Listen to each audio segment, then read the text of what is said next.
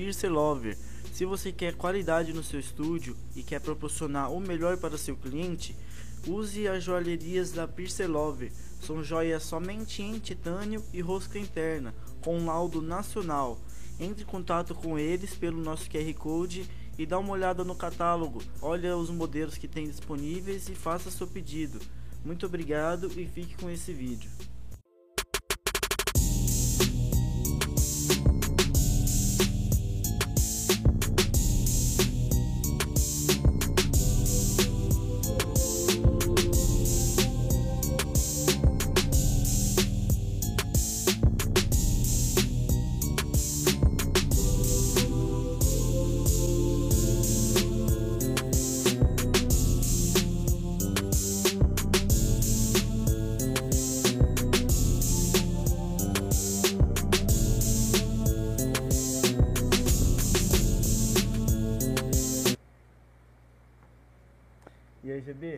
Certo, irmão? Opa, beleza? Muito obrigado, mano. Obrigado por você pelo convite. Obrigado aí, Yuri, pelo convite de vocês. Estamos aí, mano. Da hora. E de onde você veio, GB? Bom, vou tentar resumir que a minha história é muito longa, mas vamos lá. É, Se quiser sou, não resumir, pode ficar à vontade. sou mano. da, sou, da, tempo. sou da Zona Leste, Pode crer. fundão lá da Zona Leste. Aonde na Zona Leste? Coab Juscelino, cara. Aham. É, depois de Guaianazes ainda, é entre Guaianazes e Cidade de Tiradentes. Você nasceu é- na Coab? Não, eu nasci no, eu nasci no Belém, Aham. aí morei até os 5 anos de idade na Coab 1, na Arthur Alvim. Uhum. Aí eu sou, sou, sou criado com meu avô e com a minha avó, desde os três meses de idade, né? Mesmo tendo meu pai presente na minha vida durante boa parte do meu tempo. Aí a gente foi morar na Praia Grande, né? Aí foi em 90, 91, teve aquele problema do plano Collor, né? Uhum. Aquele arrombado lá que roubou dinheiro de todo mundo. Isso mesmo, foi em 90. Foi as Então. eleições de 89 que em Isso. 90 ele pegou o Aí roubou o dinheiro do meu avô também, como de tantas outras pessoas, né? E a gente, que o meu avô na época tava juntando dinheiro para comprar o apartamento que a gente morava lá de aluguel. Nossa, mano. E era tipo uma quadra da praia, entendeu? E eu saí, aí não deu, o cara roubou o dinheiro, não sei o que, meu avô entrou em desespero, queria arrumar alguma coisa pra comprar, pra comprar, né, cara? E minha avó tinha uma, um gênio meio forte, falou, ah, você não me apareça aqui se não tiver comprado alguma coisa. Aí ele foi e achou, e ele foi e comprou lá no fundão da leste lá, né, cara? Aí. Consegui, olha, Conseguiu, querido. Eu né, tenho, cara? do- tenho dois, duas notícias. É, é, na A hora- notícia que eu consegui é a notícia que é bem longe. é, aí minha avó ficou muito puta, e enfim, né? Foi uma, foi uma mudança trágica, né, cara? Porque Pode crer. morando na beira da praia, né, cara? A vida de caiçara é a vida mais Ah, gostosa isso que tem, na cara. praia, na mano? Praia Grande, cara. Nossa. Morava ali no Boqueirão, ali. Na, não sei se tem hoje, mas era na rua de- atrás do Pão de Açúcar. Não sei se Pode ainda tem. Pão de Açúcar hoje lá. Era no Boqueirão, ali perto do Forte. E era uma delícia, né, cara? Aí, então o choque foi grande, né? Mas aí fui lá pra Zona Leste lá e fiquei. Fiquei até. Eu fiquei lá até 2000 e 2010. Uhum. Né? Foi até 2010. Aí depois Coab são aqueles prédios que o governo dá, né? Isso, é. é, é o- tipo um bairro, é uma periferia em pé, né? Sim, isso. Aí você ia pagando uma merrequinha por mês e vai quitando, né? Aí Pode crer. É um condomínio. É Uhum. um condomínio. Condomínio, de, condomínio, vários apartamentos e você vai. É, é. Uhum. é um primo, primo, pode ser de Singapura, vai quase o mesmo esquema. Pode crer. Né? E porque o Singapura, se eu não me engano, acho que é destinado a pessoas que moravam em comunidade, né? E a Coab não, é, não era assim, na É Não era assim na dentro época. do governo lá, né? Isso, Ou é. dentro do plano do governo. Que eu acho que é MST, né? Puta, não sei agora, cara. Não, você me pegou porque na MT, eu era, você porque era pequeno, siglas, não sei. Né? é. Não sei, mas normalmente essas coabs entra lá quem é fechado com esses partidos, né? Hoje, bom, ant- antigamente eu não sei, eu não sei se era assim. Posso for assim hoje. Eu não sei, porque eu era pequeno, pô. Eu, Ah, mudei, tá. eu tinha o quê? Quando a gente veio pra cá, eu tinha 11 anos de idade. Ah, mas você entendeu? morou em coab só quando era criança? Só quando eu era criança, Certo. então, mas aí é, com, com 11 anos de idade eu mudei pra cá, pra Coab, né? Aí fiquei lá até 2010. E fiquei um tempo fora. A gente, eu fiquei com 16, com 20, 20, 20 anos mais ou menos. A gente saiu de lá, eu, meu pai e minha avó.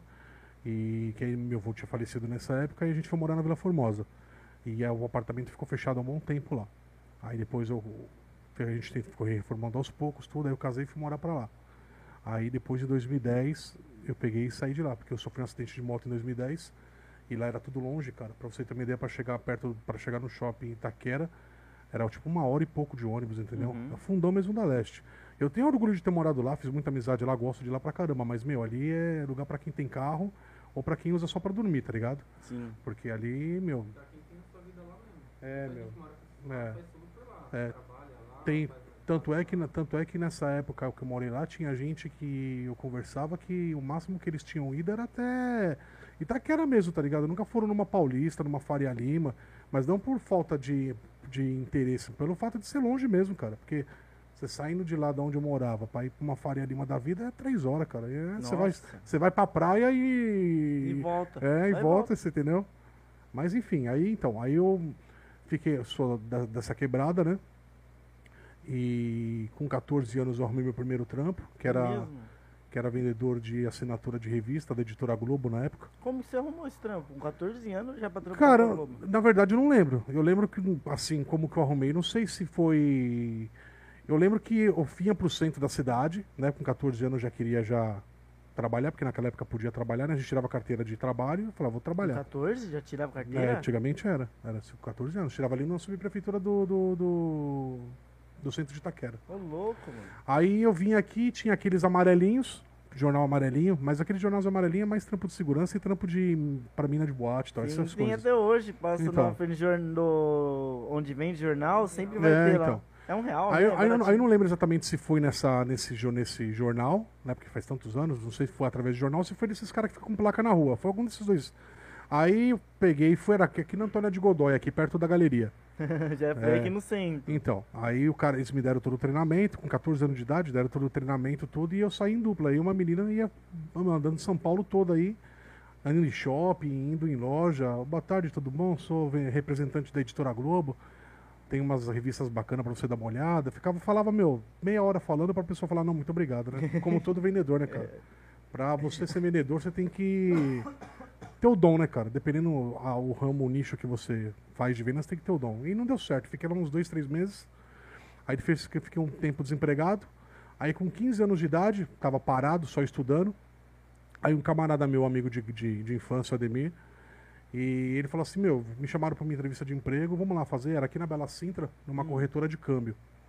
Falei assim, ah, vamos lá, demorou. Aí peguei, fui com ele, fizemos a entrevista, fiz, eu preenchi a ficha. Aí depois de uma semana chamaram ele e não chamaram ele. Nossa, É. maluco te levou no É, bagulho. Ah, mas porra, não tenho culpa, né, cara? Mas era vaga só pra uma Tenho. pessoa mesmo? Era vaga para uma pessoa de, Nossa. de, de office boy no, no setor de tesouraria. então ele tava ciente, ele tava levando É, mais meu. alguém ali que era uma. É, uma meu, não, não tenho culpa, né, cara? E ele entendeu isso também, tanto é que a Tá gente é amigo ligado. até hoje, entendeu? E aí fiz a ficha e comecei a trabalhar nesse, nesse meio. Eu ia todo dia na Bolsa de Valores, ia em banco, trampo de office boy, né, cara? Banco, fazendo depósito, cheque, não sei o quê. E como eu trabalhava em setor de tesouraria, eu só andava com dinheiro. E eu andava com meu envelope com um cheque de 100 mil, 50 mil, que naquela época já era uma baita fortuna. que né, era meu? de câmbio, né? Então era, Era, dinheiro Sim, mesmo era cheque, era cheque nominal tudo direitinho, mas era corretora de câmbio. Então era valores assim estratof- estratosféricos que eu andava, cara. Caramba. E ia na bolsa de valores todo dia. E nesse meio tempo eu estudava à noite, né? E na minha quebrada ninguém curtia tatuagem, ninguém curtia piercing. Tinha um outro tatuado, mas cara já antigo, cara o que fez em cadeia, o que fez, sei lá, na rua. Enfim, não tinha ninguém assim diferente. E mas eu sempre, sempre desde pequeno fui atraído pelo diferente, entendeu, cara? Eu sempre gostei de de mina com visual diferente, de quando via cara com cabelo colorido eu ficava admirando, via gente de visual diferente eu ficava admirando, tatuado. Eu nunca o normal, o comum que as pessoas chamam de comum, né, entre aspas, nunca me agradou, tá ligado? Nunca, né, meu. Aí eu comecei a trabalhar, nessa época eu tra tava trabalhando e comecei a conhecer a noite, né, cara? Comecei pra noite. E a noite, quem vai pra noite uma vez, dificilmente para de ir, né, cara? É. Comecei a conhecer a noite. E na noite eu E comecei. na adolescência ainda que Na você tá no adolescência, fogo né, cara? conhecer o mundo. Claro, meu. Você vê você trabalhando, novinho, com Tá- dinheiro, com dinheiro no bolso. Entendeu? Tá Sem. fazendo o que em casa? Então, e eu só mora, nessa época meu avô já estava falecido, morava só eu e minha avó. Uhum. E eu chegava em casa, meu, de noite. Eu saía de manhã às 6 horas da manhã para trabalhar, che- ia para escola, chegava em casa tudo de uma hora da manhã. E qualquer oportunidade que eu tinha era balada e final e quando não era balada era matinê, era balada o tempo todo. Tinha dia que eu saía de casa na sexta e voltava só na segunda. entendeu? É, saía da direto da escola, nem ia para casa, já ia com o material da escola pro rolê, Você estudava à noite? estudava à noite. E não tinha ninguém diferente na, na, na- época da escola. Nem na rua, nem na minha rua, nem na escola. Aí eu comecei pra Nossa. noite e comecei a ver o pessoal diferente com piercing. Na, na época o movimento clubber tava bombando. Aham. Então, meu, era o clubber e cyberpunk, né? Tava bombando. E aquilo ali me fascinou, né, cara? As meninas com os visual de exótico pra caramba, os caras também, muita gente com piercing e coisa fluorescente. Eu falei, ah, vou por esse caminho mesmo. Eu era meio chongo, né, cara? Eu ia pra noite, mas era um cara assim, mais comum, pode-se dizer. Apesar de gostar do diferente, eu ainda não tava, né, meu? Não tinha me encaixado. Eu era, um cara, pode-se dizer, comum.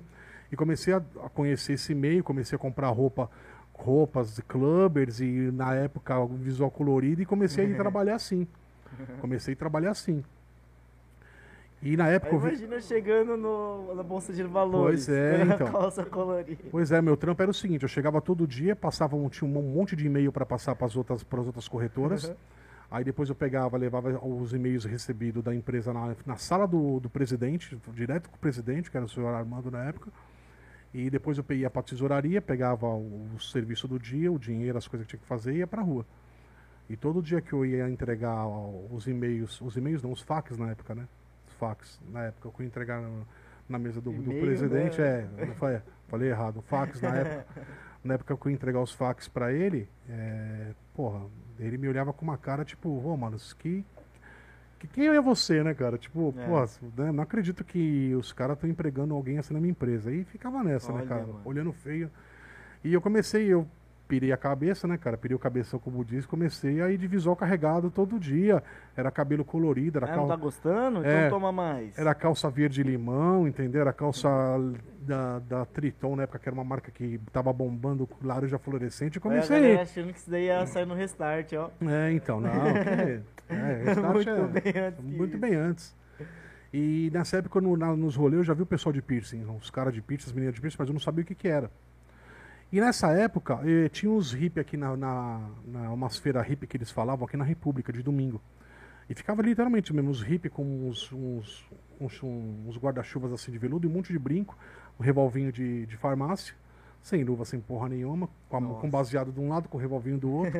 e eu comecei a me encher de brinco, cara. Brinco na orelha, brinco na orelha, brinco no, no nariz, na aba do nariz, e era brinco com revolvinho, com puta tarrachona dentro. Oi, pior que dava certo. mano. É, então.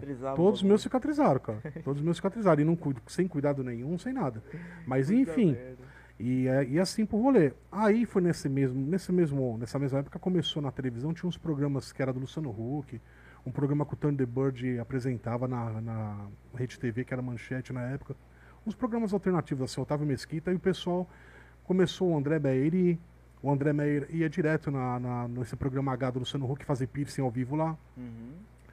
O, a Hebe chegou a entrevistar na época também, foi o pessoal de tatuagem, o Mori Júnior. Começou a bombar nessa época o pessoal de tatuagem, de piercing, ser entrevistado.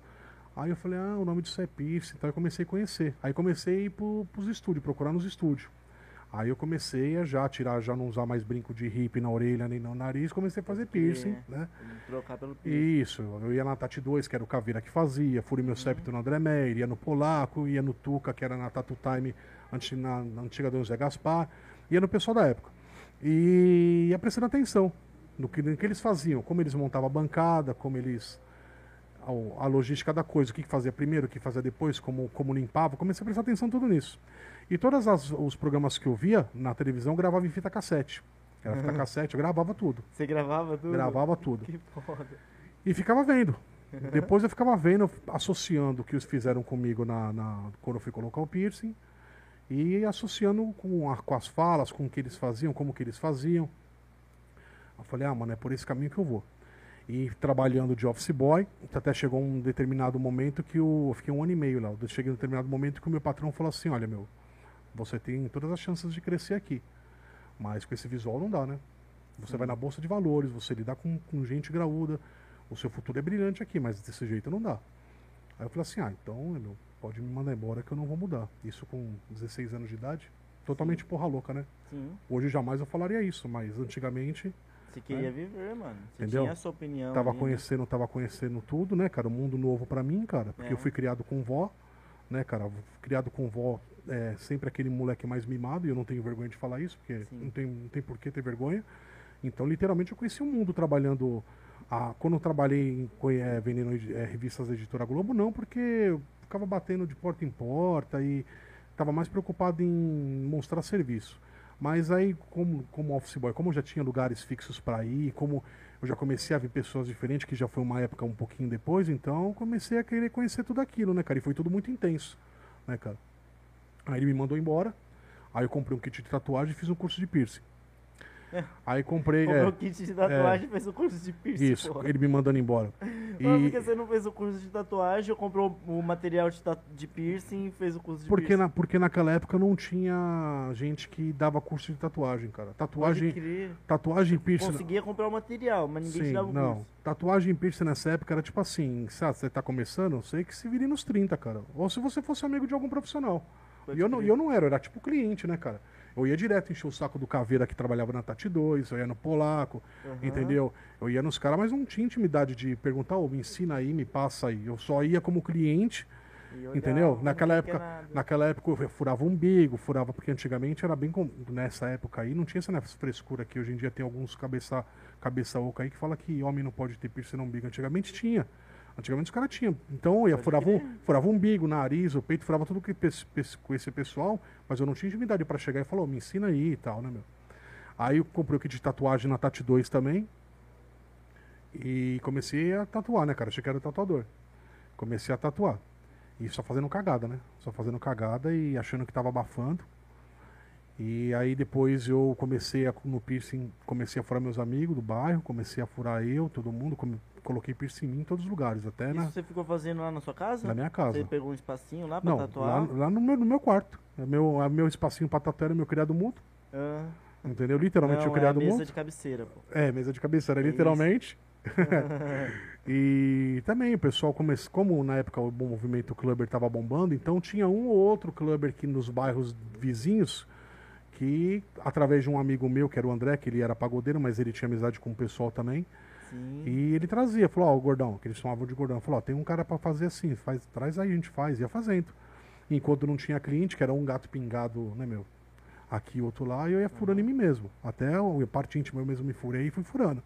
Tá ligado? Foi de boa? De você boa. acha tranquilo você mesmo se furar do que fazer com outra pessoa? Nunca tive problema, cara. Graças a Deus eu tive uma cicatrização perfeita, sempre.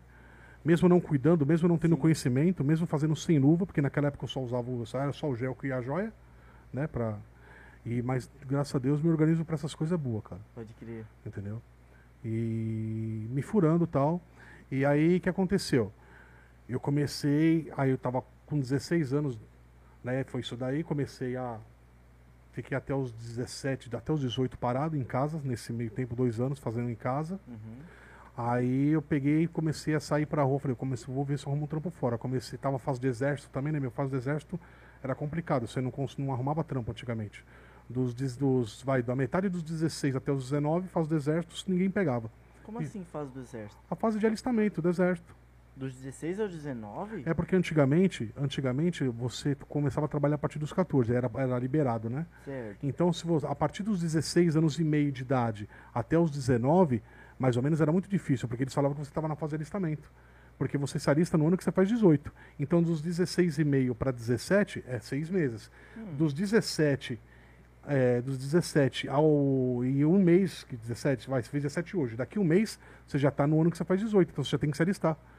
Entendeu? Então, por, dos 16, ao, 16 anos e 6 meses até os 19, era difícil arrumar trampo, porque é a fase de alistamento. Então eu fiquei parado. E você se alistou? Me alistei e fui dispensado. Ah, Eu queria, qu- quando eu me alistei, eu tava com um piercing na cara, nessa época eu andava de skate, fui com visual de skatista, cabelo grande. Eu queria me alistar, falei pro cara, falei, eu quero servir, tudo, mas não teve jeito. Me deram é, é, excesso de contingente e dispensaram. Mas enfim, aí com 18 anos eu comecei a sair pra, trampo, pra procurar trampo. Aí eu passei num, tinha um estúdio de tatuagem que foi meu primeiro estúdio lá na Augusta. Ele era dentro de uma lojinha indiana, ali Hum. entre, entre Alameda Santos e Alameda Itu, do lado do Habibs. Aí eu fui Sei. lá e ela chamava Tattoo Company. Aí eu fui lá, conversei com o Urubu na época, que era o cara que tava lá, era dois sócios, era ele e um outro cara, o Anderson. Ele falou assim, ó, meu, a gente não tá precisando de cara pra, pra, pra ficar aqui dentro, mas se você quiser ficar fazendo panfletagem, você vai ficar lá em cima, lá na Augusta, lá na Paulista, lá, distribuindo panfleto. é o que? Uns dois quarteirão da Paulista, né? Isso, é, dois quarteirões. Falei assim, ah, mano, demorou, então não, É. não tô em casa sem fazer nada, eu tô procurando trampo e é um meio que eu. É um jeito de eu entrar já no, dentro do, do, do meio, né, cara? Porque era um meio muito fechado, né, cara? Não conhecia ninguém assim pra poder ter uma oportunidade mais fácil. Falei, né? Então demorou. Aí fiquei um tempo lá entregando panfleto, embaixo de sol, né, cara? Da uma da tarde até acabar os panfletos, levava uma porrada de panfleto e ficava lá. Aí nessa, nesse, fiquei um tempo lá. E depois de um tempo eles mudaram, eles tiveram que sair de lá e mudaram para baixo, de esquina com a Alameda Itu. Augusta, esquina com a Alameda Itu, um casarão. Puta de um casarão grande. Aí, Tá lá até hoje, né? Tá lá até hoje. Eles fizeram a sociedade faz tempo, mas tá lá até hoje. Aí eles falaram, falou, meu, como a gente mudou pra essa casona aqui, você sabe fazer piercing, né? Eu falei assim, sei, mano. Tal. Aí ele falou, falou assim, ó, vou arrumar uma cliente aí pra você colocar piercing. Aí me arrumou uma cliente pra colocar piercing. Eita. Foi no nariz. Um captive, que eu tremi mais que vara verde, né, cara? E mais fiz, deu tudo certo. Foi perfeito assim o procedimento. Eles falaram assim, ó, agora você pode ficar aqui, quer ficar, ficar aqui com a gente? Só que você vai ser atendente da loja, você não vai ser só piercing, você vai fazer tudo que. Eu falei, demorou, mano. Aí já o sorriso abriu de ponta a ponta e saí da rua. Já foi, já, um, já subi de carga, né? É. Só que aí desse tempo eu fiquei três anos, três anos lá, né? Três anos e meio. Isso fazendo o atendimento e fazendo piercing, fazendo né? atendimento, fazendo os piercings, fazendo a venda por atacado, porque ele vendia material por atacado e e vendia pra muita gente, vendia pro Brasil todo, vendia kit de rena, kit de piercing, tatuagem, era tudo comigo. Ah, legal, meu. Ia pro correio, fazia serviço de office boy, fazia tudo, cara. Só voltava dar banho nos caras, tá ligado? Lavava, lavava, eh, limpava o chão, lavava banheiro, lavava biqueira, fazia literalmente tudo mesmo, cara, tá ligado? E os caras nunca chegaram pra mim e falaram assim, porra, você quer aprender a soldar uma agulha, quer aprender a regular uma máquina, a gente te ensina, né, cara? E eu só de olho, né, cara, bisoiando assim de Também longe, você fica velho. naquela de chegar e pedir, Entendeu? né, mano? Porque quantos não o Pois pessoal é. já dava antes, né? Pois é. Tem que E vir da atitude da pessoa, chegar e falar, ó, mano, você quer saber, Sim, ó, é então, isso, isso, isso. então, e eu nunca nunca pedi pros caras isso, entendeu? Uhum. E eles nunca falaram, então ficou nessa. Aí, só que nesse meio tempo eu fazia tram, eu trampava lá fazendo tudo isso e trampava fazendo delivery. Ligava o pessoal da vizinho da, da, da minha mina, né? Aqui na onde eu moro agora, lá pra região da Penha.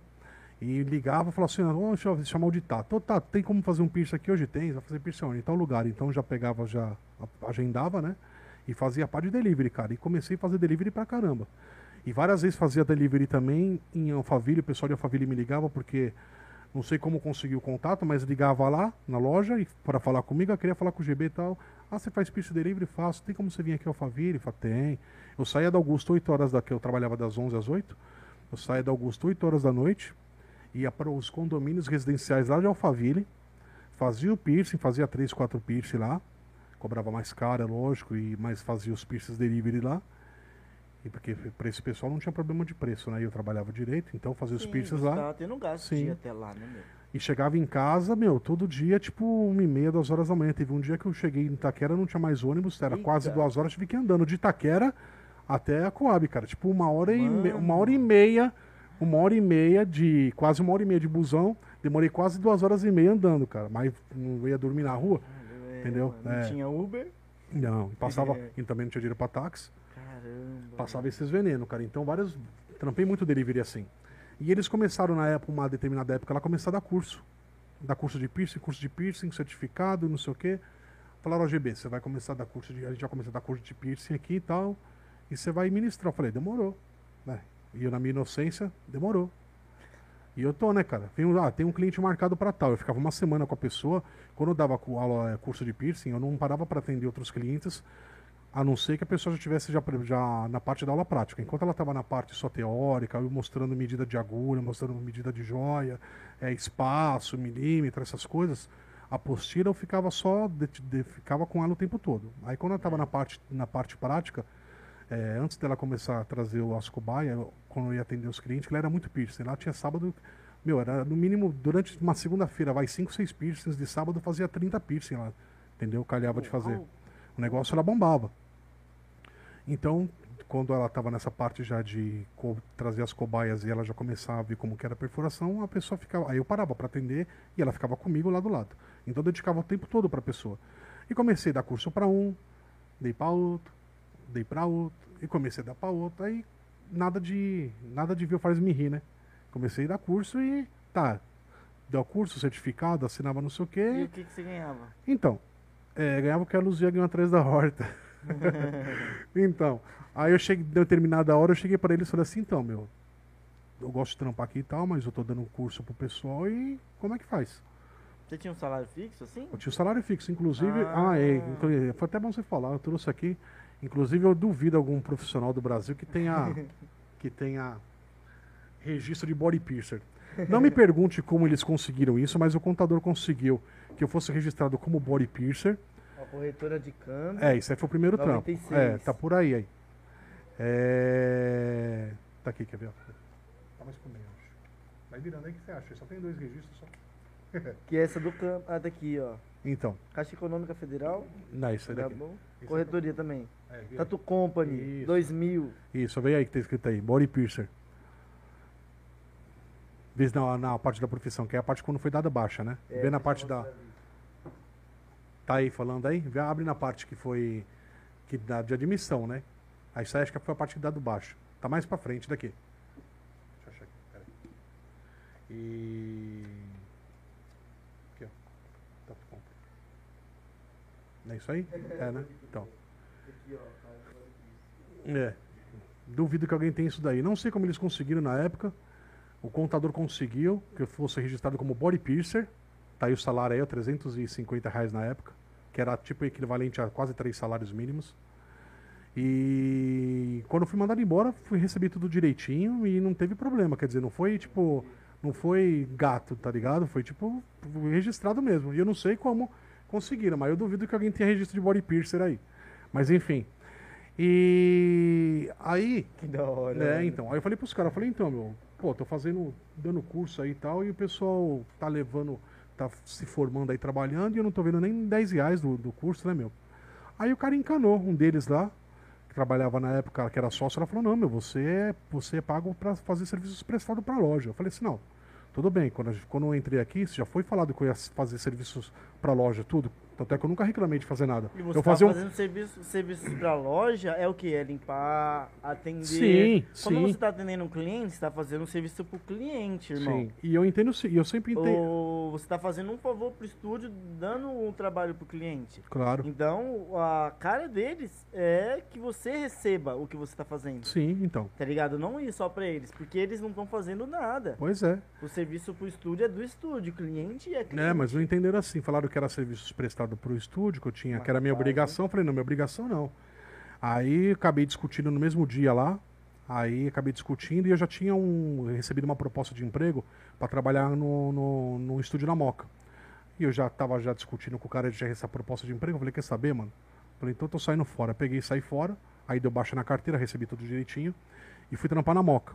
Só que na Moca foi uma situação meio diferente, cara, meio esquisita, porque tinha um cara que que eu era fui padrinho de casamento dele e que frequentava a mesma igreja que eu na época. E ele tava e naquela época tinha um monte de pessoal da igreja que tava se movendo no meio da tatuagem, do piercing também, querendo trabalhar nesse meio e eu sempre Legal. e esse e eu sempre ajudei o pessoal no que eu pude.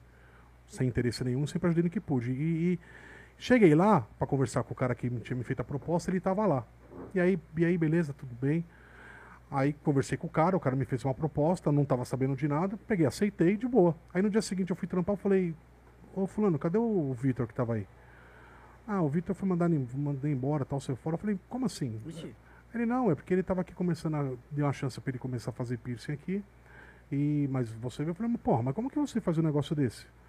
Como que você pega e. Você tá combinado com o cara, empregou o cara, faz uma, uma semana que o cara tava lá, sei lá, e você ao mesmo tempo combina comigo, aí só porque eu tenho um pouco mais de experiência, você pega e dispensa o cara. Como que, como assim, mano? Falei, como é que faz? Como é que eu fico com o cara? Falei, sou, É. pad- falei, eu sou padrinho de casamento do cara. mano. E mesmo se, fosse, eu fosse um estranho para ele, jamais eu ia admitir uma coisa dessa, cara. Porque você tem, uma, Total, você tem uma coisa que eu não gosto é de conversa torta entre homens, tá ligado? Tipo, conversa para mim é, meu, não faz curva. Jamais eu ia prejudicar um cara. Um Uhum. estranho, ou ainda mais, ainda mais ele. Aí eu falei, pô, mano, aí eu fiquei trampando, porque senão eu ia ficar desempregado, eu fiquei trampando um pouco lá. E demorei um pouco pra chegar no cara pra explicar a situação, né, meu? Com que cara eu vou chegar? Porque É. o, o cara tá nervoso, no direito dele. O cara nem ia acreditar na minha, na minha história. Aí depois de um tempo, depois de muito custo, cheguei nele, conversei com ele, expliquei. A gente se desculpou, ele me desculpou e tal.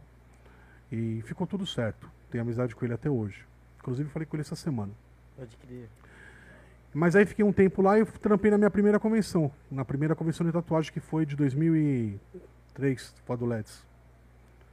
Trampo, ah, 2000, 2002, foi Aí você 2002. já tinha saído do estúdio. Já não, tinha saído, tinha saído da Tattoo Company e tava nesse estúdio da Moca. Ah, tá. Certo. Aí a gente trampou nesse estúdio, trampou na convenção, trampei na convenção. É mesmo? É. Pegou um stand lá? Ele pegou um stand lá. Como é que foi? Teve bastante movimento? No... Não, cara, ele investiu, ele investiu dinheiro em tudo quanto. Pagou o stand. Foi na convenção do LEDs, que na época era na Barra Funda. É. Pagou o stand, eu comprei maleta, comprei, meu, na época os paquímetros digital, que era novidade, comprei um material. Meu, e não, não virou não, cara. Foi mais pra divulgação e pra fazer contato, porque de Pode dinheiro crer. mesmo, porque naquela época era bem comum. Tanto é que o cigano, que era lá de São Miguel, lá da minha área, o tatuador cigano, que é muito antigo, ele alugava o stand na convenção só pra ter o nome dele lá. Ele nem trampava. Só divulgar. Era né? só pra divulgar e fazer contato, entendeu? Então, ah, ficou nessa daí. A gente não, não, não teve um retorno financeiro, mas a gente trabalhou, né? E aí depois logo saí desse estúdio.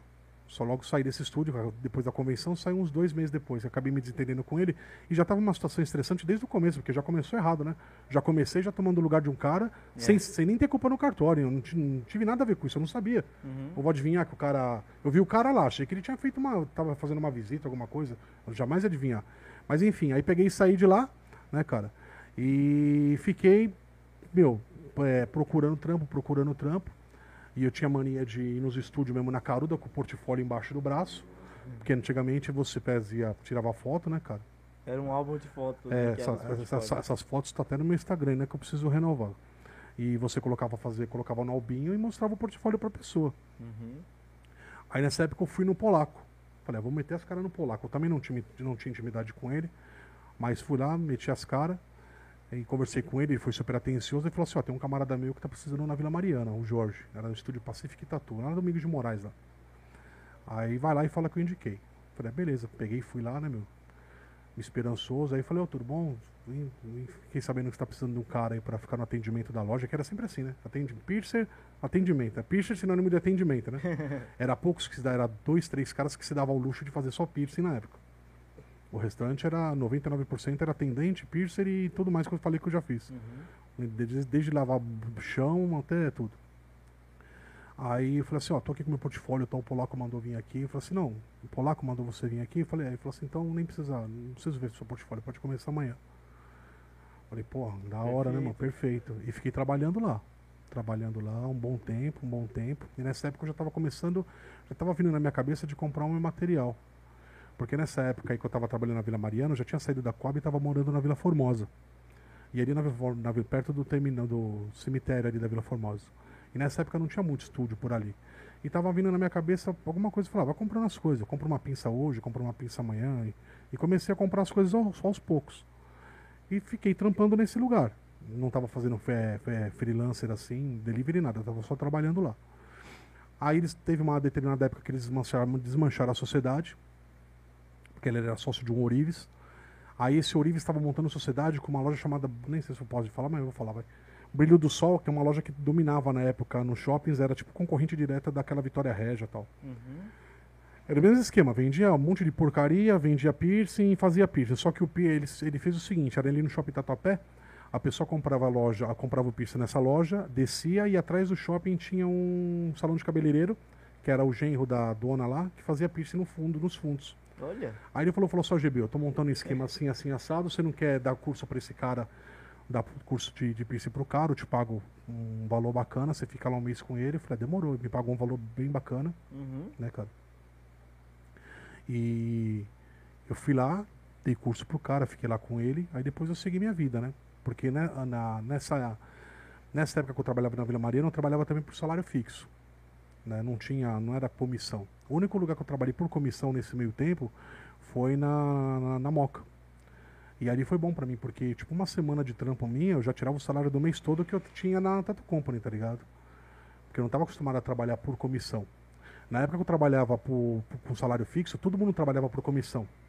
E os caras bombando, né, meu? É carro, é moto, tendo um padrão de vida bacana e eu naquele salarinho básico, né, cara? O que me salvava era os delivery, os as outras correrias que eu fazia. Mesmo sendo equivalente a dois salários mínimos hoje, seria, vai, próximo a 3 mil naquela época, né, proporcionais. Mas mesmo assim, eu sempre fui um cara que gastava bem também, porque era um cara solteiro, então gastava, gastava muito na noite, cara. Comigo nunca teve tempo ruim. Então não era o suficiente. E quando eu fui pra Moca, em uma semana de trampo eu já faturava o dinheiro do mês. Então eu comecei, a, eu comecei a gostar desse esquema de porcentagem. Uhum. Só que aí eu fui pra Vila Mariana, o cara preferiu pagar salário de não voltar pro salário. Eu falei, beleza, mano. Não, tô, tô desempregado, né, cara? Eu não vou ficar na Coab lá coçando, esperando cair um cliente do céu, sendo que. Né, meu? E eu Vai dispensar, né? é, entendeu? E fui. E fiquei nesse meio tempo aí. E dei o curso pro cara. Aí depois eu saí, aí fiquei também, Deus dará de novo, né, cara? Aí fiquei batendo de porta aqui, batendo porta ali, batendo porta lá, né, cara? E falei, mano, chegou uma hora que eu cheguei e falei, você quer saber, mano? Eu trabalhava na Tattoo Company lá, os caras trocando de moto, trocando de, de- trocando de moto, viajando, fazendo isso e aquilo. Eu trabalhei pra fulano, via, fulano viajando, carro importado. Trabalhei pra ciclano. Falei, mano, eu vou montar meu negócio e vou, vou correr atrás, mano. Aí montei, como já tinha as coisas já, mandei fazer uma placa de aço em um todo, coloquei lá na casa que eu, que eu morava na Vila Formosa, que era uma casa grande, e comecei a atender no meu quarto. Coloquei lá a plaquinha lá e um todo lá. é, era tatu e piercing by GB. Coloquei lá, é, todozinho tosco. Todo Da não, hora. luminoso, luminoso. Luminosinho tosco lá e fiquei na porta lá e ficou. E o pessoal começou a procurar. Começou Olha. a procurar e comecei a fazer. Comecei a fazer tatu. Tatu, na verdade, eu nunca fui um cara assim, pude, pude me dar o privilégio de falar com profissional, porque, meu, todas as informações de tatuagem eu tive que correr atrás de tudo, literalmente, cara. Pra mim entender como que soldava uma agulha na época, porque agulha na época, a gente- eu sou da época que soldava agulha na carcaça de relógio. Entendeu? Não tinha agulha pronta, soldada que, que você comprava. Você veio, Como assim na carcaça do relógio? tinha as carcaças do o relógio, dentro, dentro do maquinário tem as carcaças, que é cheio de furinho. Ah, Aí você pegava a agulha, soldava, você pegava a agulha, as três agulhas eh, juntava, amarrava a pontinha delas para elas ficar bem juntinha com linha 10, linha de pipa para não escorrer. Aí você pingava a solda, não sei o que, soldava. Para as pontinhas ficar soldava bem. na outra ponta. É, então você, Onde solda- você, a você soldava, você soldava a, a agulha na haste até metade e deixava as Ah. pontinhas. As pontas Certo. ficavam assim.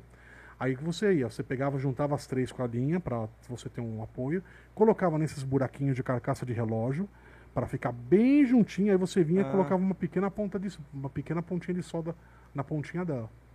Não na ponta da agulha para onde ia cortar, na, na- no comecinho dela, né? pontinha. Isso, era assim, era tenso, cara. Tinha uns que soldava no, no buraquinho do isqueiro. Não era essa modomia de agulha soldada, hoje tudo pronto. Você entendeu? É, meu.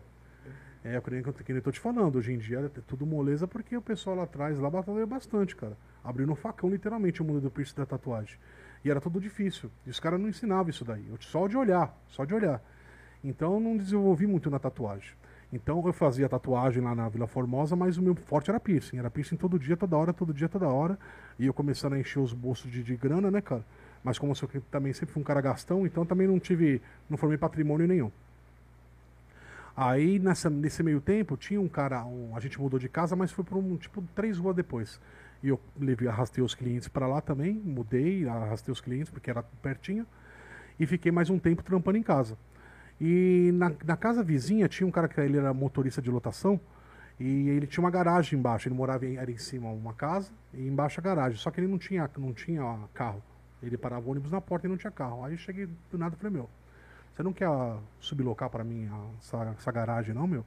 Era do lado, parede com parede. Uhum. Expliquei pra ele, falei, Maior. eu atendo os clientes e tal, mas, pô, os caras passam pela sala, passa pela cozinha, pra dentro do quarto, é, né, meu? Você vai fazer um piercing no umbigo, a pessoa tem que deitar na cama, é rosto, né, meu? Doido. Eles não ligavam, né, cara? Mas, pô, você começa já, com, com a bagagem que eu tinha, você já começa a entender que aquilo ali já, né, meu? Não é bem assim. Não é bem Tem assim, né, de cara? errado que não tá É, certo. entendeu? Mas é o que tinha, né? Que eu tinha que trabalhar. Aí o cara pegou e falou assim, ah, topos, me dá tanto aí por mês aí, que era uma merrequinha, na época era 100, 120 reais por mês e fica aí. Aí mudei, comecei, montei o estúdio lá, lógico, das possibilidades que eu tinha, né, meu? Foi uma coisa meio precária no começo, aí montei e fiquei atendendo lá. Aí depois de um tempo entrou uma grana, aí eu coloquei uma porta de vidro, fiz um forro, coloquei um aquário na sala de espera, uma televisão, fiz um grafite e tal, e foi indo. Foi indo. E nesse meio tempo, eu já tinha uma filha pequenininha, né? Uma filha pequenininha. Eu estava casado recém, recém-casado e estava morando lá na Coab. Aí eu voltei morando na Coab quando eu casei. Meu pai e minha família toda morava. Meu pai tinha casado, morava na Vila Formosa e eu morava na. Voltei a morar na Coab. E eu tava, já tinha uma menininha pequenininha de um ano e nesse meio tempo minha, ela ficou grávida de novo. Aí, meu, nessa época foi a época que a chinesada começou a vir pro Brasil vendendo piercing a 70 centavos, entendeu? Uhum. Os tatuador, os tatuador do, do bairro, porque depois Tudo começaram a fazer. é, começaram a fazer piercing jogando o preço lá embaixo, tatuagem também lá embaixo. E começou e eu falei, puta, vou ter que sair daqui pra avenida, porque era meio de quebrada. E nesse meio tempo o cara tinha pedido a casa também. O cara, nesse meio tempo o cara tinha pedido a casa, então ia ter que sair de lá de qualquer jeito. Só que, meu, por, por voltas que a vida dá, eu não conseguia alugar nada na. Eu tinha visto vários lugares bacanas na avenida ali na, na, na Rio das Pedras, que era lá perto de casa. E vários lugarzinhos bacanas, mas o pessoal só queria fiador, não queria, não queria depósito antecipado, né? Três meses de depósito. Louco. Não queria. Não sei se era regra, se era. Não sei. Eles não- Fiador, é, mano, é poucas pessoas. eu fui, eu fui numas oito imobiliárias. Eu fui numas oito imobiliárias com meu pai na época lá e nem, meu, não conseguia, cara. Eu falei, mano, não vai azedar o caldo aqui. Aí não conseguia alugar, uma, não conseguia é, fiador, não consegui montar meu estúdio. E o cara pediu a casa lá. Meu pai teve que sair de. O cara teve que sair de lá e eu tive que fechar. Aí eu falei, mano, filha, filha pequena, de um ano de idade, mulher grávida, o que, que eu vou fazer? Falei, mano, vou pra rua, comprei uma moto. Hum, Falei, pai, eu vou comprar uma moto, eu vou fazer entrega. E vou ficar com, uma, com uma- meu material lá, guardadinho lá. E comecei a fazer trampar de motoboy. Só que eu comecei a trampar de motoboy e ao mesmo tempo que eu trampava de motoboy, eu ia nos estu- eu via um estúdio de tatu, parava lá, trocava ideia com os caras e perguntava se estava precisando, entendeu? Não precisava e aquela coisa, né, cara? Quando você bate de porta em porta é difícil você conseguir trampo, né, cara? E no, no meio da tatu e do piercing também não, não é diferente. Cheguei no estúdio do Zumba, na época que o Zumba tava lá na Rua Coatá, lá quando ele era vivo. Troquei ideia com o Zumba, já conheci o Zumba já porque numa convenção que eu tinha ido só pra passear. Eu, o Leds, eu- ele, era, ele era funcionário do Leds ainda, era atendente do Leds. Mas devia fazer a mesma coisa que eu. O Piercer na época do Leds era o Jairo, o Jairo Camargo, que era um cara top também, que eu me inspirava bastante. E o Leds tinha uma determinada convenção, que é até uma convenção que tem uma estampa, uma, uma cobra branca na, na frente. Era lá na Barra Funda. Aí O Leds tinha, tava distribuindo camiseta para todo, pra todo o pessoal lá que, que tava expondo. E eu fui para passear nesse dia.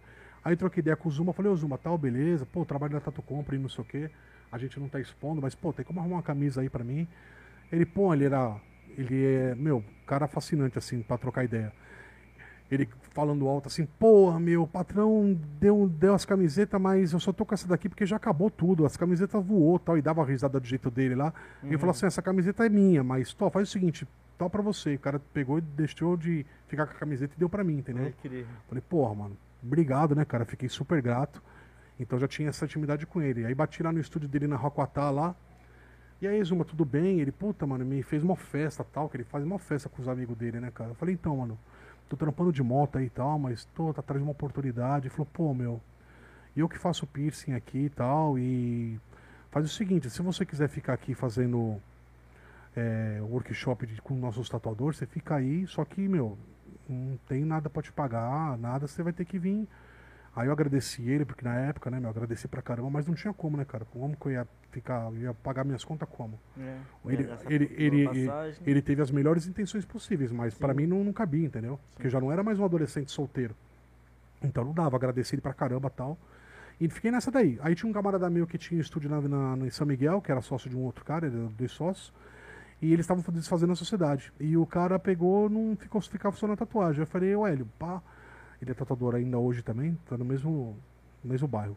Eu falei, então, se fizer a sociedade, você tá precisando de ninguém pra colocar piercing aí? Ele falou assim, pô, GB, aqui o movimento é fraco, cara, mas se você quiser vir de sábado aí, meu, vem, vem o pessoal procurar, mas se você quiser vir de sábado, aí você, eu vou ajeitando pra você no sábado e no sábado você faz o arrastão. E eu trabalhava de motoca de, de segunda a sexta, né, de motoboy, e fazia entrega no esporádico e tal. E de sábado comecei a trampar lá. Boa. Fiquei trampando lá um bom tempo, cara. E virava, tá ligado? Fiz sábado, cada sábado lá era 9, 10 piercings e ia virando. Da hora, Entendeu? mano. Perfeito. É, Já então. Trampava na semana, ganhava um dinheiro, Sim. no final de semana Sim. fazia o que gostava e ganhava uma grana legal. hein? Sim, então. E fiquei nessa daí, né, cara? Então sempre tive, nunca parei, na verdade, de fazer piercing, entendeu? E fiquei nessa daí, trampando de motoboy, mas de sábado fazendo, fazendo os piercings lá. E aí até que eu parei no estúdio no Tatuapé fazendo uma entrega, um estúdio legal lá. Nem vou falar o nome que não compensa, não compensa, mas parei lá. Aí o cara falou assim, ó, não tô precisando para colocar piercing exatamente, mas eu tô lançando uma revista no mercado e eu vou pegar e se você quiser, você pode fazer o seguinte, a gente combina um salário, te dou, vou te dar X, valor X, e você leva essas revistas, você vai de banca em banca de jornal e tenta deixar lá consignado. Explica que é uma revista nova que está entrando e tenta deixar consignado. E cada porcentagem da revista que vender, cada revista que vender, você pega uma porcentagem mais o salário. Fala assim, ah, demorou, mano. Demorou, é uma forma de eu sair da rua de moto. Vou usar a moto só para ir pro serviço É. e fazer esses corre de, na, indo na banca de jornal, mas tudo bem, tô, voltei no meio. Aí voltei lá no, em São Miguel, agradeci o cara, falei, mano, tive uma oportunidade irrecus- irrecusável e tal, obrigado pela oportunidade, vou. Falei assim, não, mano, vai com Deus, tal, super entendeu, e comecei a ficar nesse lugar. Aí, né, meu, eu sou, lá, todos os lugares que eu passei, eu sou um cara que gosta das coisas certinhas. Todos os lugares que eu passei, que eu trabalhei, vamos supor, se eu começo a trabalhar no dia 31, dia 31 do mês que vem, no máximo no dia 1 eu já estava recebendo meu pagamento. Nunca tive problema, tá ligado? Nunca tive problema. Mesmo tendo esse desentendimento e essa suposta eh, agida de má fé do, lá na Tatu Company pelo fato de não ter reconhecido meu trabalho, nunca. Os caras, posso falar que não tem nada pra falar em relação à honestidade deles nesse sentido, meu. Tipo, 10 centavos é seu, tô aqui 10 centavos seu, 10 centavos meu, 10 centavos meu. O pagamento é dia tal, de manhã no dia tal já tá. Então nunca tive problema de receber. Em nenhum outros lugares também. Aí passou 30 dias de serviço, nada de tocar no assunto. Ia fazendo os corre todo dia, né, meu? Vinha a gente colocar piercing lá na loja, eu colocava piercing pra ele. Não me dava nada também de comissão, que eu tinha, no meu entendimento, estava incluso no, no salário que a gente tinha combinado, né? Que era um salário relativamente bom. Por isso que eu cresci o olho, né, cara? E aí teve um determinado momento que já fazia acho que uns 10 dias que já tinha passado dos 30, né? Que já era 30, já era 40. Falei, então, é, a gente precisa ver o lance, né? Umas contas pra pagar tal. Uhum. Aí ele, não, mas como assim? Como assim, não, como assim? Com a gente, o que, que a gente combinou, né? Aí ele falou assim, não, mas eu achei que isso daí já estava já incluso nas coisas que eu fiz por você, porque nesse meio tempo ele sabia que eu estava com família é, nova em casa, né, cara? Era recém-casado. E ele, tipo, comprou uma cesta básica. Ele me deu um celular usado que ele não usava mais. Ele ia na feira, tipo, comprar pastel pra família, comprava um pra mim. E aí, tipo, tá, né, cara? Eu nunca pedi. O cara fez, eu agradecia, ficava feliz, beleza. Aí chegou no dia de pagar, ele, tipo, deu a entender que, falou, porra, mano, eu tô te dando um cesta básico, te dei um celular e não sei o que, você ainda quer receber? Eu falei, mas peraí. Você quer. Você...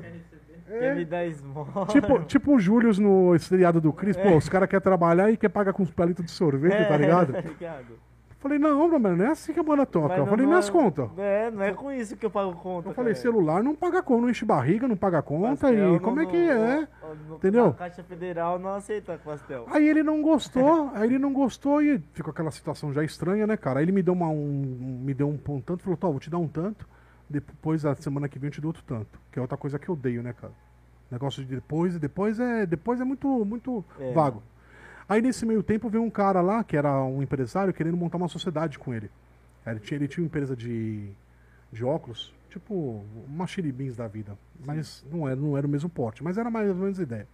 De produtos tal e montou a sociedade. Falou assim, ó, a gente tá. Aí falou assim, ó, GB, aguarda aí que eu tô montando uma sociedade com, com o cara lá e a gente vai ver isso daí, a gente vai montar o estúdio, porque eles, a ideia deles era montar uma franquia, né? Um ia entrar com uma parte, o outro ia entrar com a parte da tatuagem. Eles iam montar a franquia. A ideia era vender essa franquia pro Brasil todo.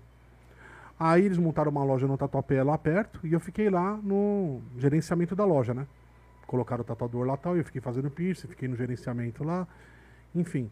Aí comecei a receber direito, porque como já entrou outro cara que já era já tinha a cabeça já empresarial, né? E ele também gostava das coisas certas, então chegou lá, me pagava direitinho, eu recebia Opa. salário. Aí veio a convenção de 2009. Isso foi em 2009. Aí veio a convenção de 2009 que foi na, na, na Barra Funda.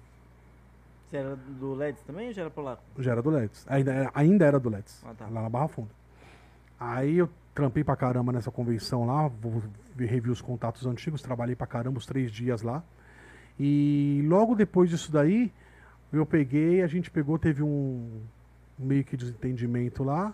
Aí o cara pegou e também, acho que de saco cheio, acho que ele ia desfazer a sociedade porque não tava virando. Não sei por que cargas d'água, não sei se era problema de marketing, estratégia, não sei. Naquela época não tinha Instagram, não tinha rede social, nada, YouTube, nada dessas coisas. Não sei se por algum erro deles não estava virando nem a franquia. Aí eles estavam já com a intenção de fechar, aí me dispensaram.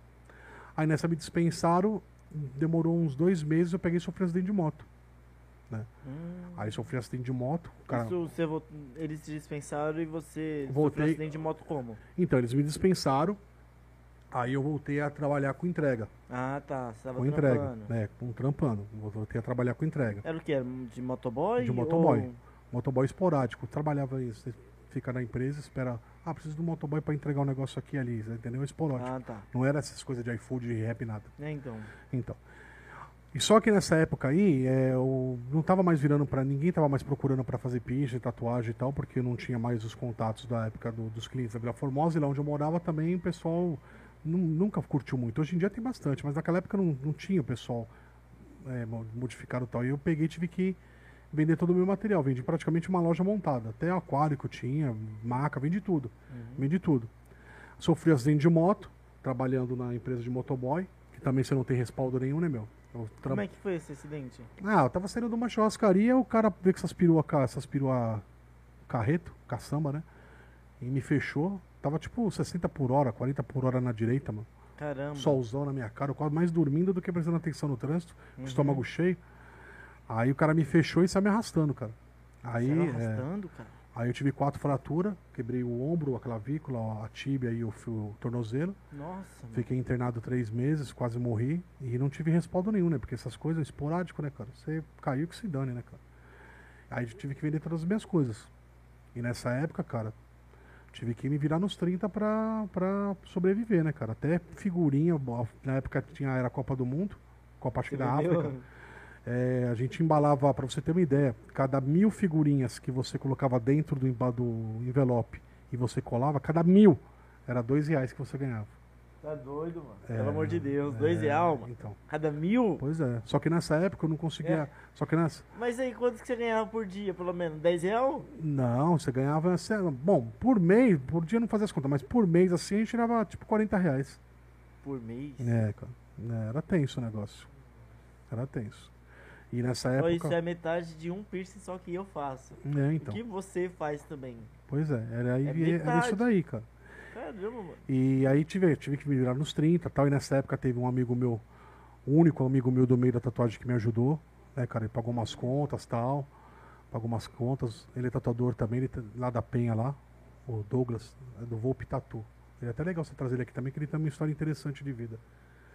E ele foi um cara que me ajudou. Bom, aí fiquei me virando, passando todo o veneno como todo mundo passa, né, cara? Também não adianta ficar falando, da- dando a impressão de coitadinho, porque veneno na vida quem não passa, Sim, né, cara? total. E fiquei passando esse veneno aí, e aí, de uns tempos pra cá, eu falei, mano, quer saber? Eu tinha uns equipamentos em casa, falei, vou vender esse equipamento. E vou por aí procurar. Não, antes disso, né? Eu falei, vou voltar. Eu vou conversar com um camarada meu pra fazer um intensivão, né? Pra me atualizar sobre o que tá no mercado, o que tá acontecendo e tal, e vou bater de porta em porta aí. Aí bati em três portas. Um camarada meu que calhou de ele tá precisando de piercer na época. Troquei ideia, falei, ô, tal, tá precisando de piercer? Pô, então, tô voltando ativa aí, não sei o quê. Aí começou a colocar um monte de desculpa, um monte de empecilho e ficou fazendo com doce mesmo, literalmente, entendeu? É, não sei o que tal, depois, você, depois eu vou ver aí. Tô, tô, tô me aposentando aqui, eu quero deixar alguém na- de confiança, não sei o quê. Ficou fazendo com doce e não quis. Hum. Aí eu conversei com outro cara também, mandei mensagem pelo, pelo Messenger, né? No Facebook. Aí ele foi super atencioso comigo tal. Falou assim, não, não tô precisando, mas se souber de alguma coisa eu te dou um toque. É um cara top aí. E conversei com outro cara top, só que esse daí foi meio que uma mancada, uma mancada involuntária minha. Porque eu tava conversando com ele, eu falei, pô, mano, sou GB, lembra de mim? Eu falei, pô, mano, lógico que eu lembro, irmão, como você tá? Tudo bem? Eu falei, tal. Só que eu, como sou um cara ansioso, eu sou um cara muito ligado no 220, eu, o que que eu faço? Eu tenho mania de quando eu converso no WhatsApp, um, de cada 10 palavras, 5 eu escrevo errado. Precisa, Aham. é, é tipo aerogrifo, tá ligado? E o que que eu fiz? Eu fiz um textinho, eu fiz um textinho preparado, escrevi direitinho, revisei um texto grande, né? Falando da minha situação, da acidente de moto, não sabia se ele tinha, sab- se ele t- tinha sabido do ocorrido e tal, que eu tava voltando. Fiz um texto, um texto grande.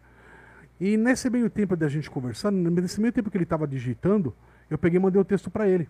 Só que assim que eu mandei o texto para ele, ele já ele já estava digitando antes de mandar o texto, né? Que como eu co- colei, então ele já estava digitando. Eu mandei para ele o texto e a mensagem chegou, falou: "Pô, mano, agora eu não posso falar que eu tô que eu tô no hospital com uma parente aqui internada e depois a gente conversa".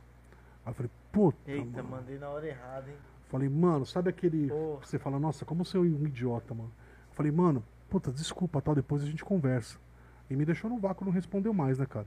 Devia estar Sim. num, devia tá num momento difícil, né, pro cara falar isso. E eu entendo também. Ele vai saber quem quer ver nesse podcast.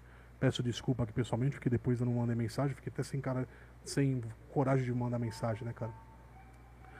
E aí peguei, fiz- conversei com um camarada meu lá da Vila Maria lá, o Tu, falei, mano, tô voltando e tal, tem como você fazer um intensivão comigo aí, as novidades do mercado, tá? Falei, demorou, GB, pá, vem aí, mano. Aí fiquei o dia todo com ele lá, fiquei o tempo todo lá. Da hora. E comecei a procurar lugar pra trampar de novo, mas, meu, recomeçar é tão difícil quanto começar, tá ligado?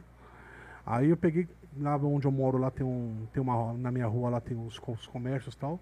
Aí cheguei pra mina lá no salão de cabeleireiro. Falei, então, mano, tô montando, tô com uma pretensão de moda. Tá rolando É, aqui na frente. Mão pra cima, é. Aí eu peguei, cheguei na cara dura, conversei com ela, tá uma mina super simpática. Falei, então, tô montando um esquema assim, assim, assado. Você topa montar o espaço aí, tudo direitinho. A gente faz esquema de porcentagem. Ela na hora, demorou, meu, vem aí e tal. E tô lá.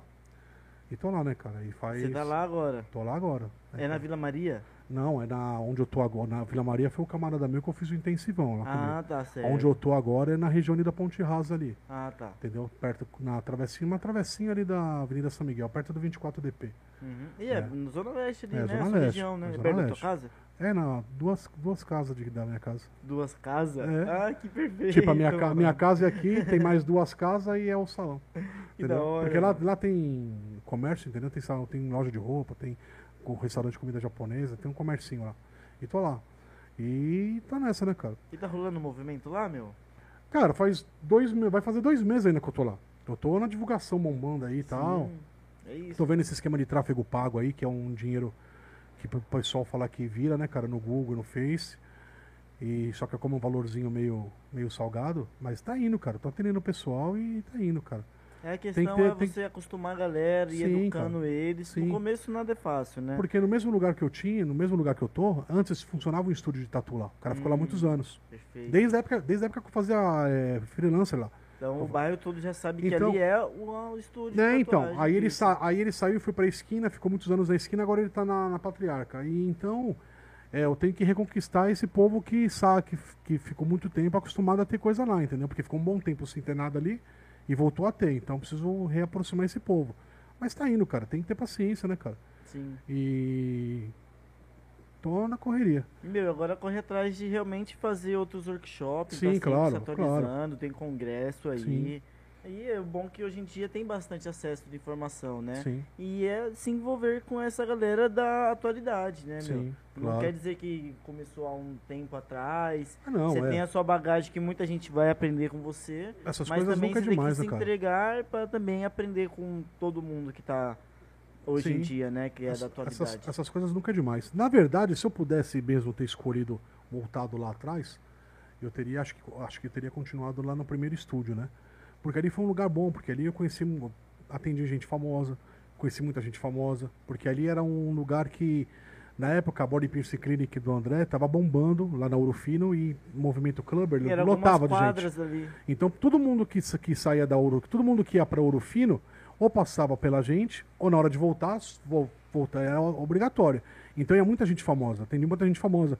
Nessa época tinha a revista tinha Metalhead, tinha Tatuagem Arte e Comportamento, que era do Wagner lá do ABC, e tinha Tatuarte. E nessa época saiu trampos meus divulgados na revista, eles chegaram a fazer uma entrevista comigo na Tatuarte. Foi até engraçado, porque na época eles fizeram entrevista com alguns piercers da época, né? E os caras ficaram o dia todo lá tirando foto, ficaram com esquema de luz tal, ficaram lá entrevistando, fazendo mil e uma pergunta o dia todo, literalmente. E aí na- quando saiu na revista, saiu tipo uma frase de nove ou dez palavras, tá ligado? Foi, porra, puta sacanagem, né? É, eu falei um monte de É, coisa. É, é na época que os argentinos estavam vendendo gato por lebre aqui no Brasil, entendeu? Teve, teve uma época que tinha uns argentinos que estavam trazendo material pra cá, e tinha uns sérios, né? E tinha uma meia dúzia, como tudo, né, cara? Que metia o louco. É, tinha uma meia, meia dúzia que metia o louco, né, cara? Então foi nessa época aí. Então foi uma época boa, cara, que me abriu espaço pra conhecer muita gente, que eu conheci muita gente nessa época, e pelos estudos que eu passei eu sou grato também, Mas a partir do momento que lá atrás que eu quis montar alguma coisa na minha casa, que eu fiquei de saco cheio de ver os caras andando, trocando de moto, entendeu? O cara viajando, o cara comprando carro e eu andando de busão e ganhando salário mínimo, eu falei, mano, eu vou trabalhar pra mim e nem que eu tenha que pastar, mas um dia eu consigo, É. né, cara? Aí sofri acidente de moto, mas nesse meio tempo eu nunca larguei o piercing. O piercing sempre fez parte, nem que fosse coisa, nem que fosse trampo paralelo, né? Uhum. Tanto é que nessa época da Vila Formosa eu, traba- eu tinha um estúdio de dia, à noite eu trabalhava de segurança numa boate, porque eu também é outro, eu sempre trabalhei, sempre tive dois, três trampos, sempre, sempre fui um cara bem, bem ativo. E nessa época eu sempre fazia segurança em balada gótica, balada de forró, eh, no Clube das Mulheres que tinha ali na Henrique Chamo, eu sempre sempre estava trabalhando de segurança. E nessa época eu tinha um estúdio de dia, Aí eu pegava, à noite eu fazia o trampo de, de segurança de, na boate, né? E quando não tinha nada marcado no meu estúdio, tinha um camarada na minha rua, lá na Vila Formosa, que ele era dono de uma transportadora de caminhão, de mudança, né? Eu, aí eu pegava e ainda fazia esquema de, de bater caminhão com eles ainda. Falava, ó, tá, amanhã tem uma mudança pra fazer. Pegava, chegava cedo lá, carregava o caminhão, ia pro lugar, descarregava. Então, eu tinha Nossa. três trampos, era três, tipo Július, três Pode trampos, entendeu? E ainda, nesse meio tempo, era meu estúdio era parede parede com um bar. Que eu ficava ali jogando um bilhar também, tinha mania de jogar bilhar, tal, tomar uma cerveja, quando não tinha atendente pra- cliente para atender. E ele vendia, tava querendo vender churrasquinho lá. Falei assim, ah, eu abraço essa ideia aí, mano. Aí montei umas duas, fiquei umas duas semanas, mas aí não dá, né, cara? Três trampos já era puxado demais. É, eu- mano, tá doido. e ainda tentando, com o meu estúdio, quando não tinha cliente, ainda atender, ficar vendendo churrasquinho do lado, era do lado, mas às vezes ia ser cansativo, não dá pra você, né, meu? Aí eu falei, ó, pode, pode esquece o churrasquinho aí. Aí depois eu parei de, fiquei um tempo nesse esquema do caminhão, parei também. Aí fiquei só com o estúdio Uhum. e segurança. Aí segurança onde eu trabalhava, arrumei confusão lá com os caras lá, com, com os noia lá. Tive que sair também, aí fiquei só no estúdio. Aí fiquei nesse daí, depois comprei a moto e fui trampar, né, cara? Aham. E tive a sorte do meu camarada lá me dar uma chance pra trabalhar de sábado, né? Então todos os piercings que chegavam ele ajeitava pra mim. Então nunca parei o piercing, né? Só esse tempo que eu parei por causa do acidente de moto, porque eu fiquei praticamente inválido, que eu quebrei a perna esquerda e o braço esquerdo. Então eu fiquei com tipóia no braço sem poder levantar pra nada. Uhum. Fiquei com gaiola na perna. Então, tanto é que eu fiquei sete meses do, do, do meu do acidente até eu mudar para Vila Formosa. Eu fiquei lá na Coab ainda sete meses. E lá era muito longe, não tinha como fazer fisioterapia em lugar nenhum. Nossa. E eu não tinha carro. Então eu fiquei sem fazer fisioterapia. Tanto é que eu fiquei com sequela. Você pode ver que eu vim de bengala. Uhum. Porque eu fiquei com sequela, tanto na perna como no braço. Só que no braço não atrapalhei nada para fazer piercing. Mas a perna não, tipo, não dá para mim fazer uma caminhada longe, entendeu? Sem a Subir bengala. escada É, assim mesmo Tipo, dá. dá. sem a bengala é difícil. Então eu fiquei só esse tempo parado. Mas o resto, toda a minha trajetória, o piercing sempre teve, sempre teve ali comigo ali. Teve momentos que não foi a profissão, não foi a profissão. Teve momentos que não foi a, a primeira profissão, né? Mas, igual na época que eu trabalhava de moto, a primeira profissão, a cabo, carro-chefe era moto, né? O piercing eu fazia de sábado, mas era um, um extra para mim poder ajudar a pagar as contas. Mas o piercing sempre esteve ali comigo, mano. E é isso, mano. Sim, você não parou de fato, né? Só não, Não. tava contínuo ali todo dia, Sim, como tá sim. hoje em dia de volta, sim, né? sim, sim. Não, tô, não tava a atenção voltada como é hoje. Sim. Voltei normal, né? Atenção todo dia voltado. Né, cara? Eu atendo com hora marcada, mas como é, faz pouco tempo lá, o que, que eu faço? Eu atendo com hora marcada, mas ao mesmo tempo eu fico, eu fico lá no salão, porque eu sempre passa um perguntando, né, meu, um ou outro perguntando, pra saber que tem, né, cara? Tem um banner lá tudo e deixei, o- deixei o espaço da hora. Tem algumas coisas pra mudar, é lógico, né, meu? Aí vai sair a gente vai fazendo conforme o tempo. E pro pessoal saber que tem e tô tentando administrar pro pessoal já entender que é só com horário marcado, entendeu? Sim. Tanto é que nas redes sociais eu coloco atendimento só com horário marcado pra pessoa já assimilar, né, cara? Eu até prefiro com hora marcada também, porque, meu, você chega num lugar. E eu sou assim, eu sou um cara que se eu tô pagando, eu entendo que o cara tá fazendo o serviço dele, mas se eu tô pagando, eu quero na hora. Eu não quero pra depois. Então, eu me coloco no lugar do cliente. Tem cliente que chega e quer fazer o negócio na hora, não quer chegar lá e esperar, você parar de atender, você atender uma outra pessoa, você atender o telefone, não sei o que, quer na hora. Então eu prefiro atender com hora marcada, que aí eu já dou atenção total para a pessoa, Uhum.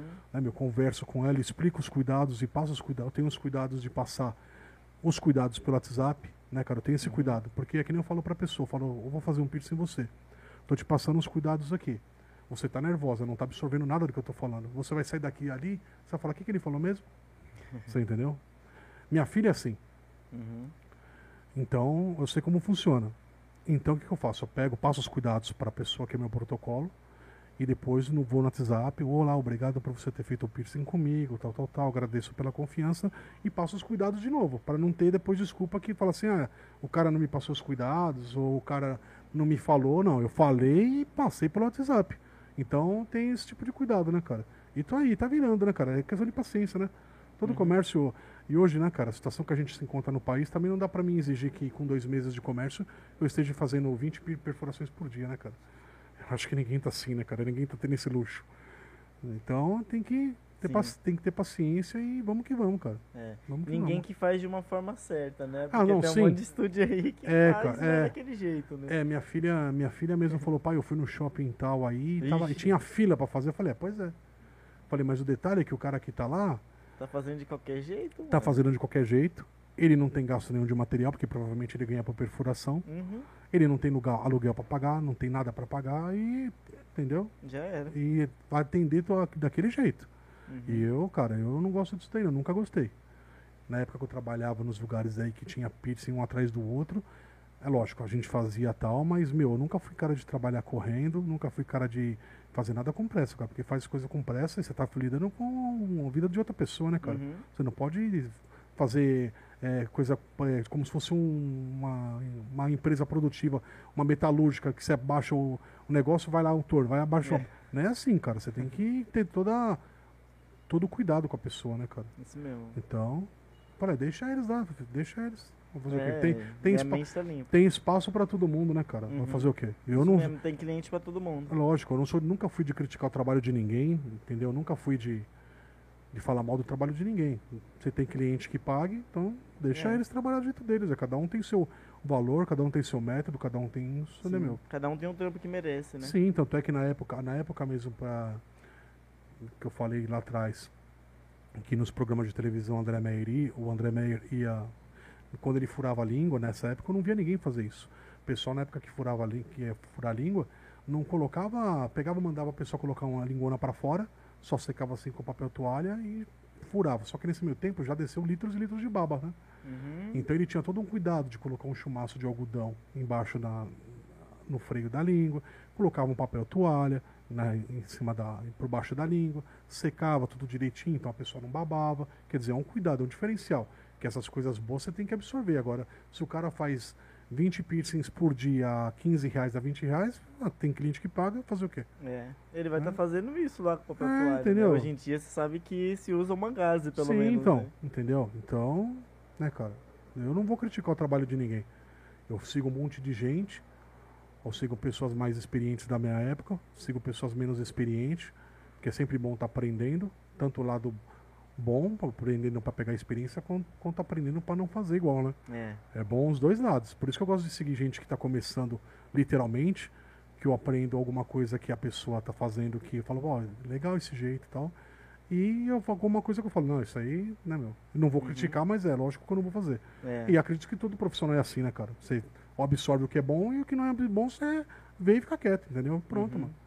E tá nessa daí. Da hora. E como é que tá, Yuri? Eu manjo um pouquinho. Da hora. Ô, irmão, muito obrigado, irmão. Nada, cara. Que Obrigado você. Foda, demais Obrigado mesmo. vocês aí pela oportunidade. Parabenizar aí pela ideia, né, cara? Porque é da hora, cara, essa ideia de ter um podcast voltado pro modificação em geral, Sim. pessoal de banda, underground, foi tudo, né? Underground como um todo, né, cara? Sim. Da hora, cara. Ter o nosso bom. espaço, assim, Sim. né? Porque realmente a mídia não dá, então a gente Sim. tem que Sim. invadi-la e fazer o nosso, né? É, parabéns pela iniciativa, cara. Como é que a galera te acha lá no Instagram, meu? Tá como Origens Underline Body Piercing. Por que Origens? Então, eu ia colocar GB Body Piercing. Então, acho Mas é, mas é porque eu tenho pretensões de futuramente, futuro, espero que não tão futuro assim, próximo, eu montar minha loja tradicional, né, cara? Um estúdio de tatu mesmo, com tatuador, com um Pode estúdio crer. normal, né, cara? E sou muito grato aonde eu tô, né, cara? Mas eu não vou ficar lá pra sempre, né, cara? Uhum. E... Mas também não vou sair amanhã, não vou sair mês que vem. Então, mas eu, mas eu quero já ter esse nome Origens pra, tipo, ficar mesmo Origens Tatu e Body Piercing, entendeu? Porque ficar GB, Tatu e Body Piercing, GB é meu nome. Eu, não- sei lá, acho que não... Mas Tatu e Piercing by GB é bem legal, hein, mano. Que era antes. É, pô, é, isso daí tá- ficava no Luminoso lá na Vila Formosa, lá que eu mandava fazer o É bem Luminosozinho. legal esse nome, eu gostei, mano. É, sei lá, quem sabe. É, quem sabe, não pensei nessa, nessa hipótese. Demorou, mas por enquanto te acham como Origens. Origens, underline, body piercing, Isso aí, galera. Depois então segue lá o GB. por quiser favor. fazer um piercing, dá uma moral pro brother. E tamo junto, meu. Compartilha aí, dá o like, se inscreve no canal e é nóis. Até a próxima.